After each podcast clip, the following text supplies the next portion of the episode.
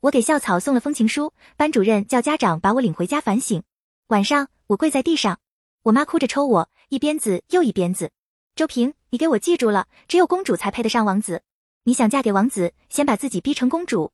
一高一那年，我喜欢过一个男生，第一次看见他，他奔跑在篮球架下，矫健的像一头豹子，我一下就沦陷了。后来才知道他是我们班的，从此目光所及都是他。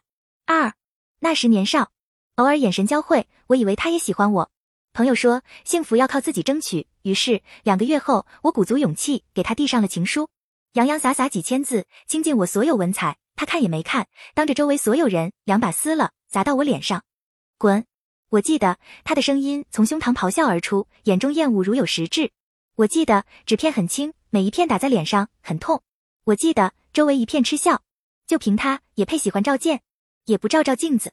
家里开串串的，我昨天还看见他蹲在街沿上串串串，那穷逼样，跟个包身工似的。成绩也跟屎一样，擦边考进我们学校的。瞧他这模样，像一条狗。你们知道是什么狗吗？舔狗。哈哈哈哈！我的眼泪包都包不住。那时的我不明白，只是喜欢一个人，为什么尊严要被踩在脚下？三，早恋的年纪。班主任对这事防范的很严。当天下午，我被当做典型，在班上被点名批评，说我不学好，小小年纪就知道情情爱爱。与之相对应的是赵健被表扬了。班主任借机告诫全班同学，以后遇到类似的事情，要像赵健一样勇于拒绝。特别告诫班上女生，一定要学会自尊自爱，不要像我一样，不要犯贱。他的每个字像锤子一样砸在我心上。半个小时后，我被叫到办公室。我爸和我妈都来了，他们站在班主任办公桌前，弓着腰，低着头，像犯错的孩子。我爸穿着中山装，我妈穿着针织开衫，那是他们初秋最得体的衣服。班主任训一句，他们哈腰试试一句，刻在骨子里的卑微让我想哭。周平来了，我爸和我妈齐齐转身，他们的眼神我这辈子也忘不了，压抑的怒火，深深的失望，以及难以言诉的痛与恨。带回去好好教育，今天的晚自习不用上了。爸妈再次弯腰。曾老师，实在对不住，给您添麻烦了。回到家，我们一定好好教育他。四，我们家是开串串的，父亲和母亲都是乡下人。我从镇上考到县里高中后，他们在县里开了家夫妻串串店，一是为了照顾我，二是在县城赚钱更有奔头。那天晚上，我们家串串店没开门，我进门就跪在大堂里了。我爸狠狠踢了我两脚，我妈先用串串串的竹签抽我，抽的不解气，再从大扫把上抽出长竹条，使劲往我背上招呼。你才多大，就学人家谈恋爱？那男生家里做什么的？我们家做什么的？你就敢递情书？我们千辛万苦把你送城里，是让你读书的，不是让你搞那些丢人现眼的事情。你是不是想在农村待一辈子？为了挣钱，我和你爸每天对客人点头哈腰，你 T M 还不争气？这才高一，这整出这么个幺蛾子。我们今天在学校像龟孙子一样，这张老脸不要了吗？店也没开成，你知不知道我们损失了多少？是不是要我们不开店不挣钱，每天守着你？我妈气急了，在店里哭着喊着砸东西，那些不锈钢托盘砸在地上稀里哗啦，叮铃哐啷的响。我也哭，我也委屈，我只是像书上写的那样喜欢上一个男生而已。为什么喜欢有错？为什么我仿佛做了大逆不道的事情？为什么所有人都骂我？五那天晚上，我的背上全是一条又一条的红痕。我妈气消了后，先给我热敷，又给我抹了药酒。刚打出来的淤青不能热敷，那时我妈不懂，她拖着哭腔，咬牙切齿：“周平，你给我记住了，只有公主才配得上王子。你想嫁给王子，先把自己逼成公主。”这句话是我妈早年说过的最有道理的一句话，伴随了我一生。六，第二天我回到学校，比从前认真一百倍的早读。下课后，我照例找那几个和我关系好的玩耍，可他们不是把我当空气，扭头和其他人说话，就是朝我翻白眼。你们怎么了？怎么不理我？之前明明那么好，给赵建递情书也是他们极力支持的。几个人脸上有的是决绝，有的是不耐，有的是难色，最终没人理我。我肉眼可见地被孤立了。班上同学给我起了两个绰号，一个周舔狗，一个串串。班主任象征性的阻止过，说同学之间要有爱，要互相帮助，给同学起绰号是不对的。可班主任自己有一次叫我，脱口而出的是周串串。七那天上体育课，自由活动，男生基本打球，女生基本聊天。我一个人站也不是，坐也不是，便蹲在槐树下，背对着操场背单词画圈圈。砰！篮球砸在头上，我痛得倒吸了一口凉气，捂着后脑勺，扭头看见是赵健他们。他站在比较远的位置，穿白色球服，长腿窄腰，兴许是喜欢的缘故，我看他，他便鹤立鸡群，玉树临风。今天你对我爱答不理，明天我让你高攀不起，这是我心理活动。现实是，串串把球扔过来，离我最近的男生冲着我喊。我站起来捡球抛过去，男生们继续打球，我待在原地，目光不由自主粘在他身上。青春期的喜欢根本不受理智控制，球很快传到他手上，他刚好在球场边缘，离我最近的地方。转身，那球像离弦的箭，又急又快，直朝我的门面砸来。砰！我压根没来得及反应，球已经正正中中砸在我脑门上，眩晕传来，我不由得退了两步。他故意的，他带着那一帮打球的男生以何为之势朝我走来，我退无可退，球再次回到他手上，他再次猛地把球砸过来，我下意识的挡脸，可这次是胸口，且是更近距离，真的是剧痛，我痛的佝偻着身体，张大嘴巴呼吸，生理性盐水在眼眶里打转，看什么看？没见过男人啊！他站在我面前，篮球砰的抵在我肩上，恶狠狠地盯着我，你 T M，下次再看老子，老子挖了你的招子，招子就是眼睛。我忙低头，不敢看他。他嗤笑一声，收回篮球后，一个巴掌甩我脸上，带着一群人扬长而去。我痛苦的闭上眼睛。曾经炙热的火焰，此刻是灰是烬。风把他们的声音传来，真 T M 丢人，被这种土狗喜欢。剑哥是他喜欢你，又不是你喜欢他，有什么可丢人的？你不懂，老子看着他就觉得晦气。八，操场上这件事，班上同学有人目睹，有人亲历。他像一个开关，把人性中的恶像洪水猛兽释放出来。从前的冷嘲热讽、蓄意孤立，在后面那些事情面前根本不值一提。我记得实操课时，他们不许我碰任何仪器，我一旦伸手，他们的巴掌又或者手上的物件就下来了，直朝我的手挥去。我的手背被化学物品灼伤过。我记得课间时分，我的书本是他们玩具，他们喜欢抢走了，扔在地上踢来踢去。我每次争夺，他们就一哄而上，到我课桌前抢我更多的文具，笑着闹着疯狂踩踏。我的书本永远是脏的，我每天都会小心翼翼的擦拭、修修补补。我找过班主任，班主任的回答我至今记得。他问我，都一个班的，他们为什么不欺负其他人，就欺负你？他告诫我，静坐常思己过，闲谈莫论人非。紧接着，他一个电话打到我们店上，给我爸妈说我孤僻，不参加集体活动，不与人交流，还说我不爱惜书本，不爱学习。当天晚上，我再次罚跪，我妈问我怎么回事。我隐瞒了被人扇巴掌的细节，只把其他事情告诉他们。可我爸妈根本不信，他们说我狡辩，说老师怎么会冤枉我？我咬着牙沉默了。那天我明白了一个道理：弱者没有发声的权利。后来，当我被书包里的玻璃碎片划伤，手上全是鲜血时，我甩了甩手上的血，把那一张张幸灾乐祸的脸庞刻在脑子里，再去校医室处理伤口。后来。当我带的饭盒里的饭菜被人倒掉，取而代之是一张血淋淋的姨妈巾时，我心里那头名为愤怒的猛兽觉醒了。哪怕死，哪怕死，也不能再让他们欺负了。我一把抓起便当盒里的姨妈巾，以不要命的姿态咆哮着，向我们班的女生头子冲去。没有人料到我会反抗，我像疯子一样，无论他怎么揪我打我，我拼了命把姨妈巾上的血糊了他一脸。周围人在尖叫。十多秒后，以赵健为首的一群男生冲过来，暴力扯开我，在一阵拳打脚踢，把我踹到墙角，餐盘与饭菜倾斜而下。我抹了一把脸，抬头看着他们，恶狠狠地说：“你们这群魔鬼，你们会遭报应的。”九，生命的不公来源于当权者的不作为，也来源于被包庇者的有恃无恐。姨妈巾的事，食堂目击者太多，怎么看都是我忽然发疯。我被学校记大过处分。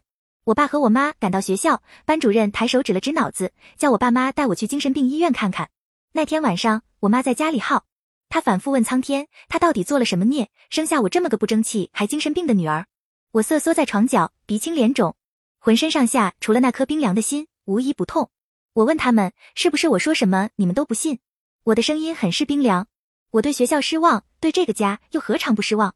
人们说家是港湾，可我的港湾从来没有信任。无论发生什么，他们总是更相信别人说的。我妈停止了嚎叫，她看着我，我若再不反抗，迟早会被他们弄死。到时候你们就只能给我收尸了。我爸和我妈互看了一眼，我妈颓然，我爸忽然扇了自己一耳光，说他没本事，让我受苦。我意外于他的举动，我其实不懂他们，我不知道他们究竟是信我还是不信我。十，这件事的最终结果是我转学了。我爸和我妈对新学校没有抱任何希望。我们这座城市高中分三六九等，我之前读的是中上，现在能赚的只能是最差的。在这里读书的都是堪堪跨进高中门槛的。我妈觉得在这里读可惜了。垫底的学校，师资也是垫底的。其实不是，教学质量固然重要，可师者，传道授业解惑也，排在第一的是传道，而非授业。十一，我的新班主任姓姜，是一个年轻的女老师。她明知道我为什么转校，却只字不提。第一节课，她介绍我时说了我一堆优点，比如懂事，知道帮家里做事；比如勤奋好学，语文和英语都很强；比如不畏强权，有一颗自由的心。那时的我眼里饱含热泪。我从来不知道，一堆人眼里的缺点甚至缺陷，到另一个人眼里能成为优点。这是我上高中以来第一次被人温柔对待。他给我爸和我妈说，我是优秀的女孩子，请他们给我空间，也请他们学着信任我。十二那一年，伴随着转学，无论我还是我们家的串串店，都仿佛转了风水，没有人再欺负我。学习环境相对良性，为了证明自己，也为了证明姜老师的眼光，我前所未有的发奋，早起晚睡，拼命刷题。五年高考，三年模拟金考卷，高考必刷题，龙门专题。你知道你现在像什么吗？像狼。姜老师自问自答。我读高中的时候，我们班有个女生和你很像，也是拼了命的学，后来考上了九八五，现在在一家金融机构，年薪百万。小周努力考个好大学，成为更好的自己。至于我们家的串串店，也许是我爸妈心情好了的缘故，味道更好，分量更足，服务态度也更好。也许是大环境使然，人们在小型聚会时更愿意选择没有锅底费且可以吃更多菜品的串串。我们家生意越来越好。这一年年底，串串店扩了一间门面。十三，两年后，我考上省内一家二幺幺新闻专业。我们家的串串店从两间门面扩到四间门面。我爸妈在县城买了房，又买了面包车。我曾经的同学、好朋友曾经鼓励我对赵健表白，在我被拒绝、孤立后，又果断站队，不再理我的小丽。忽然有一天加了我微信，他说他羡慕我考上好大学，他只考了个专科院校。他说全班都没考好，年级倒数第一，班主任被校领导批评了，天天在群里骂。有同学在群里和他对骂，说他势利眼。他说他很后悔当年其他人欺负我的时候，他没有帮忙。他说我转学后，班上欺凌风越刮越盛，家境不好的多多少少都被那群人欺负过。他和另外几个曾经和我好的，被欺负的尤为严重。他说赵健考了个普通大学，还不如我。他截图他们班级群对话，有人艾特赵健说周平考了个好大学，问他有没有后悔。他回答两个字：土鳖。小丽说赵健肯定后悔了。他问我，如果有一天赵健反过来追我，我会答应吗？哈哈哈，我当时就笑了。这一定是我听到的最可笑的笑话。我说：A wise man does not fall in love。十四，智者不坠爱河。高中的这段曾喜欢，我唯一收获的是自卑与疼痛。还记得高考体验做腹腔 B 超的时候，医生指着仪器屏幕上一个又一个小白点，说是钙化点，问我相应部位有没有生过病或者受过伤。我说是的，被人打过。医生用怜悯的目光看着我说，当时一定很痛。我淡然的笑。原来一个人的过往真的会被时间和身体记录下来。十五，大学四年，当周围人谈恋爱、逛街、打游戏时，我一直一直都在读书。我妈说想嫁给王子，先把自己逼成公主。我不想嫁给王子，我只想一个人做自己的女王。毕业后，我留在省会城市，进了当地最大的报社，跑社会新闻。在一年后，我成为社会新闻部的笔杆子。闲暇时写点小说，发泄我无处释放的创作欲。我家的串串店已打出地方品牌，在三四线城市有分店无数，每年光加盟费都能收不少。我妈生气的时候，再不会只敢摔不锈钢托盘。现在的她摔啥都不心疼。我二十四岁的生日礼物是一辆二百多万的车。我怕太招摇，提车后办完所有手续，除了回老家开一开，这车一直停在地下停车场。我上班的代步工具是一辆五菱宏光。那时我做梦也没想到，有一天赵健会来找我。十六那天下午，我交稿后在美甲店做指甲，微信跳出好友申请，我是赵健。我心里隐隐有猜测，依然问了句：“请问您是哪个赵健？”他一段语音过来，每个字都轻飘飘的，透着高傲。怎么不记得我了？我回来了，在成都一起吃个饭，果然是他，不愧是他，请人吃饭都说得像施舍。他以为我还是高一那一年，眼巴巴等着他看我一眼的小女孩吗？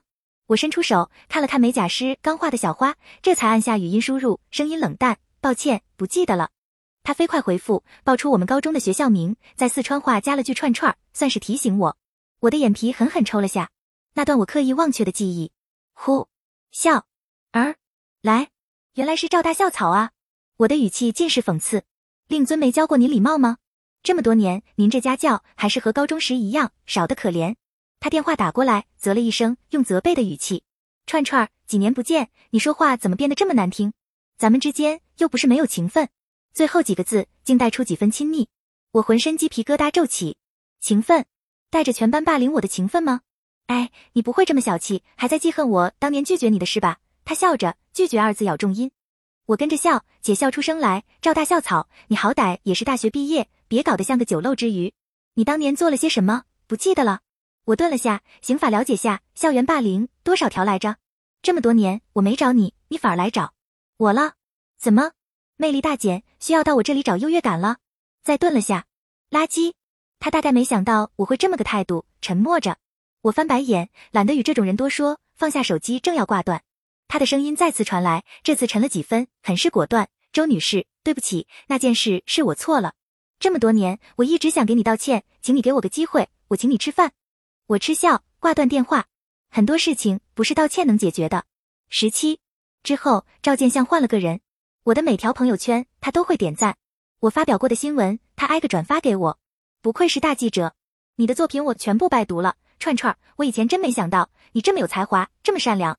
我的新闻对口单位是民政局和医院，内容多是人间温情。好后悔没看那封情书，肯定文采斐然。我最爱才女，当年若看了，我们肯定早在一起了。周小姐、周女士、周记者，赏脸一起吃个饭吗？我是真心实意向你道歉，请给我个弥补的机会。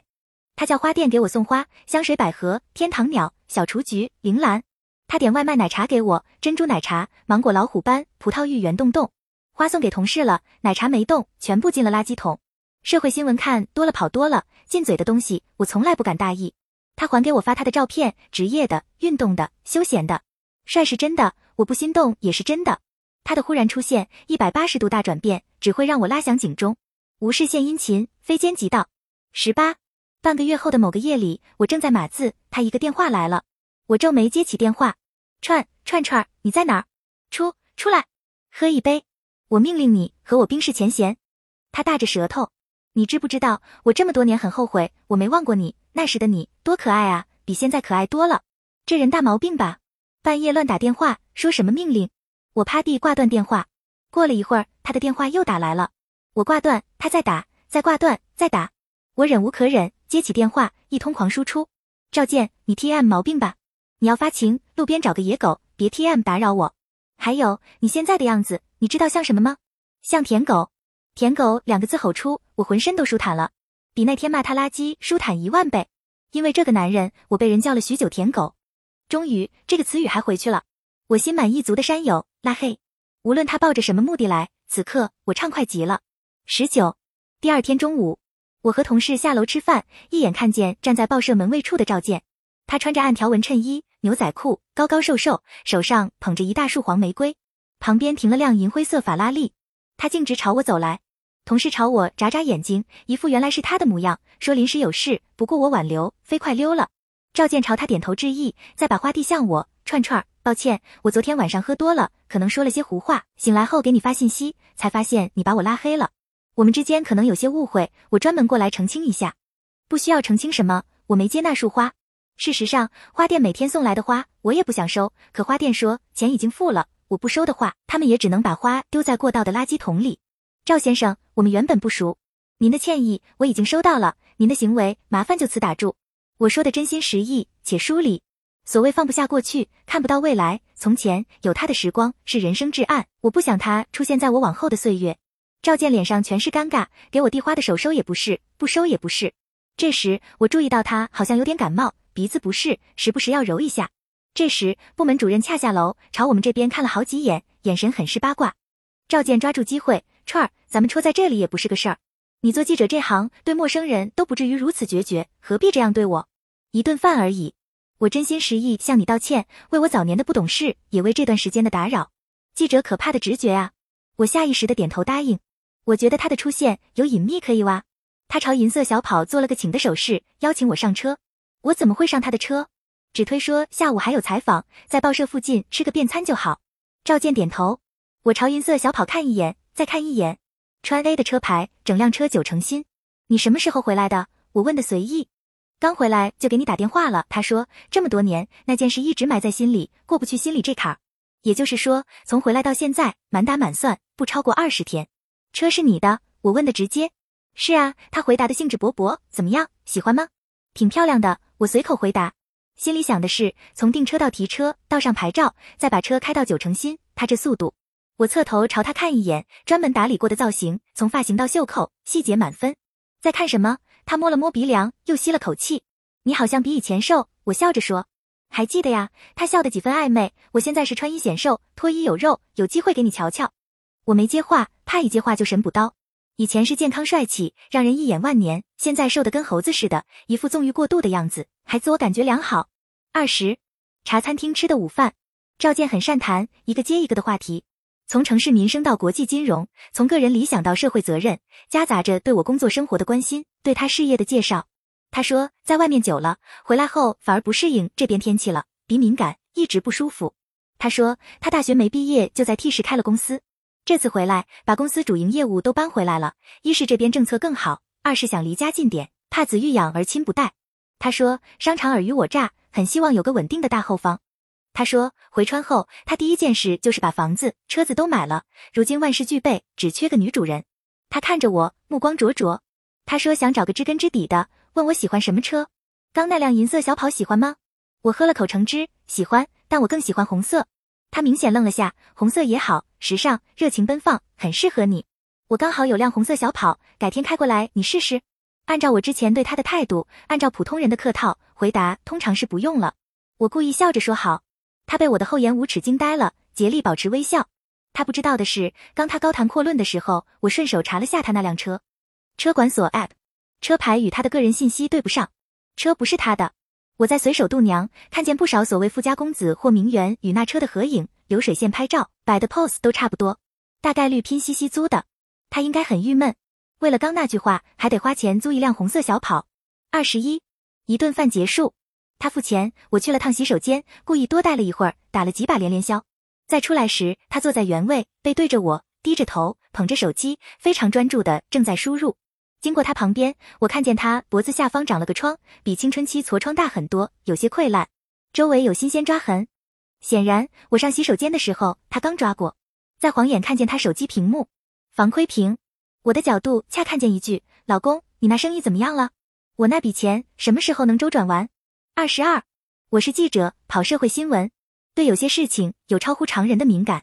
从赵健身边到我的座位，不过一步之遥。在这电光石火间，我脑海里奔腾过七八个念头：生意怎么样？对方的钱用来周转。我想到杀猪盘，租来的豪车，大概率还是拼夕夕的。我想到冒充名流，狩猎富二代，脖子上那个绝对奇痒无比的疮。我想到某种性病，也想到冰毒和 K 粉。再结合他鼻子不适，时不时揉一揉，说什么鼻敏感，最大的可能是吸毒。若我没记错，应该是 K 粉。脖子下方的毒疮是茄疮。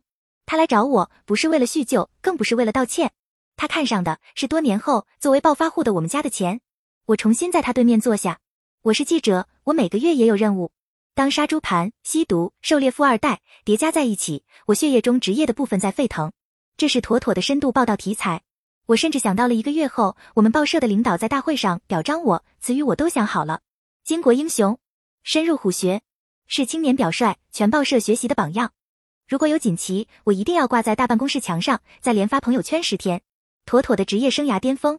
我差点笑出鹅叫。串串，你在笑什么？赵健一脸莫名，有点慌。我忍住笑，看他一眼，觉得这张脸不但不讨厌了，还有点讨喜。这是素材，是超额任务，是钱，更是未来荣誉密码。没什么。我低头捋了捋额前头发，极力控制面部表情，脑子里全是小算计。之前冷了他这么久，忽然热情不合适。于是我笑着摇头，装释然，装知性。人真是奇怪的动物，有的事我以为我会记一辈子，没想到刚刚某个瞬间，忽然就释怀了。赵健听懂我这话的意思，狂喜着，身体猛地前倾，一把抓住我双手，串串，你肯原谅我了？你终于肯原谅我了？我低头看着他的手，身体有些不适。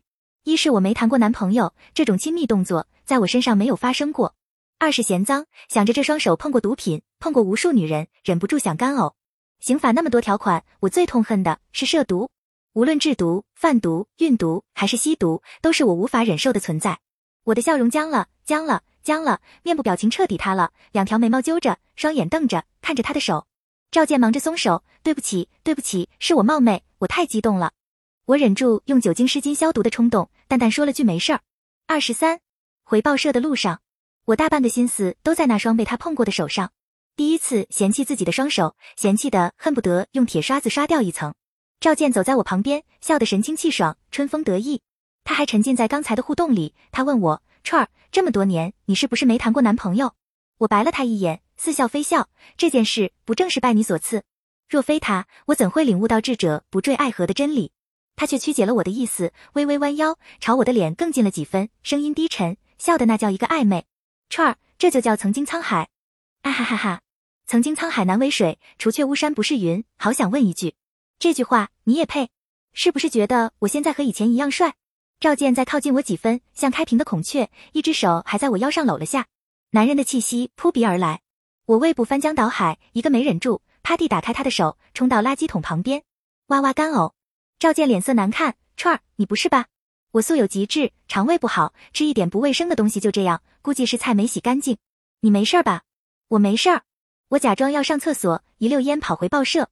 二十四，卫生间的洗手液以极快速度消耗着，我疯狂洗手，一双手反反复复搓了十多次，在长吁短叹。深度报道要付出这么多吗？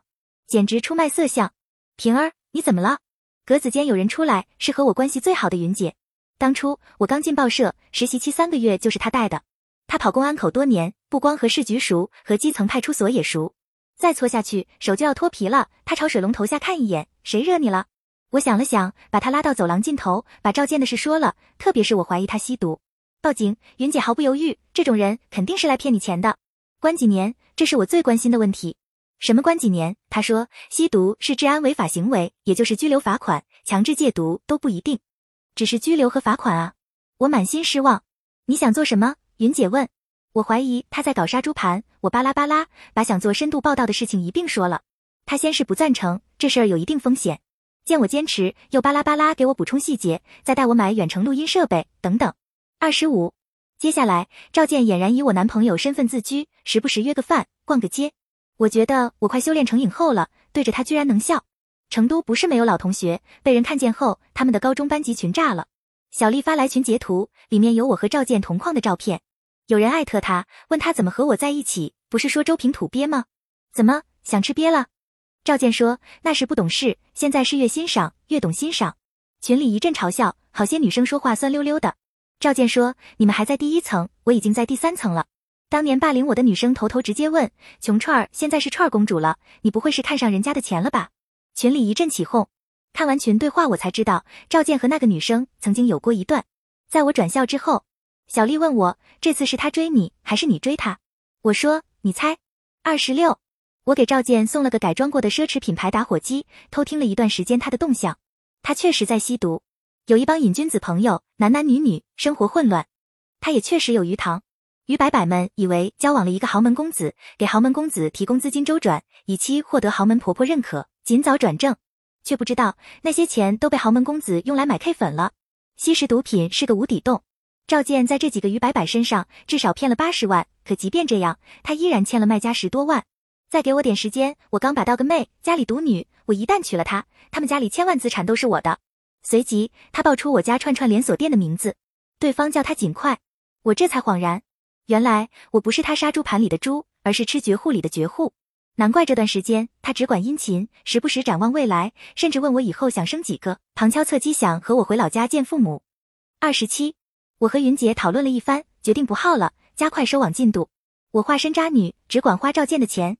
每次他约我逛街，我就买买买，几千上万的衣服，几万的首饰，大几万的包。每次选好了就看他一眼，他对着我一脸宠溺，转过头骂 M M P，再咬牙买下那些东西。仅仅几天，他忍无可忍。鱼塘里的小鱼还没养大，薅不到肉，大鱼的肉刮得差不多了。我听见他给上家打电话，决定拖我下水。一旦成功让我染上毒品。他就可以以毒养毒，我高价在他那里买毒品，他赚取的利润足够他吸毒。二十八夜，赵健给我打电话，约我去酒吧喝一杯，顺便见见他的朋友。我知道就这个晚上了，我暗戳戳的兴奋着。我给云姐打电话，告诉她约定的时间和地点，她叫我放心，她会协调好一切。很快到酒吧，偌大的包间，昏暗的灯光，里面已经有七八个人了，或露出胳膊的年轻男孩子，或浓妆艳抹的女孩子，他们无一不爱揉鼻子。赵健坐在房间最中间的沙发上，颇有些众星拱月的味道。旁边地上放着三打啤酒，他见我来，立即起身，亲亲热热喊串儿。周围年轻人齐齐站起来，喊我嫂子。这个瞬间，我想起高一那年，他赵健也是带头大哥。酒是未开封的酒，我看着服务员开的瓶盖，杯子是我亲自倒了开水涮过。之后，赵健和他的朋友们轮流给我敬酒，我象征性喝了几杯。半个多小时后，我装醉，摇摇晃晃的去了趟厕所。这是下药的绝佳机会，我赌他不会放过这个机会。我在厕所给云姐发微信，联系好后又打了几把连连消，这才摇摇晃晃的走出去，一屁股坐在赵健旁边。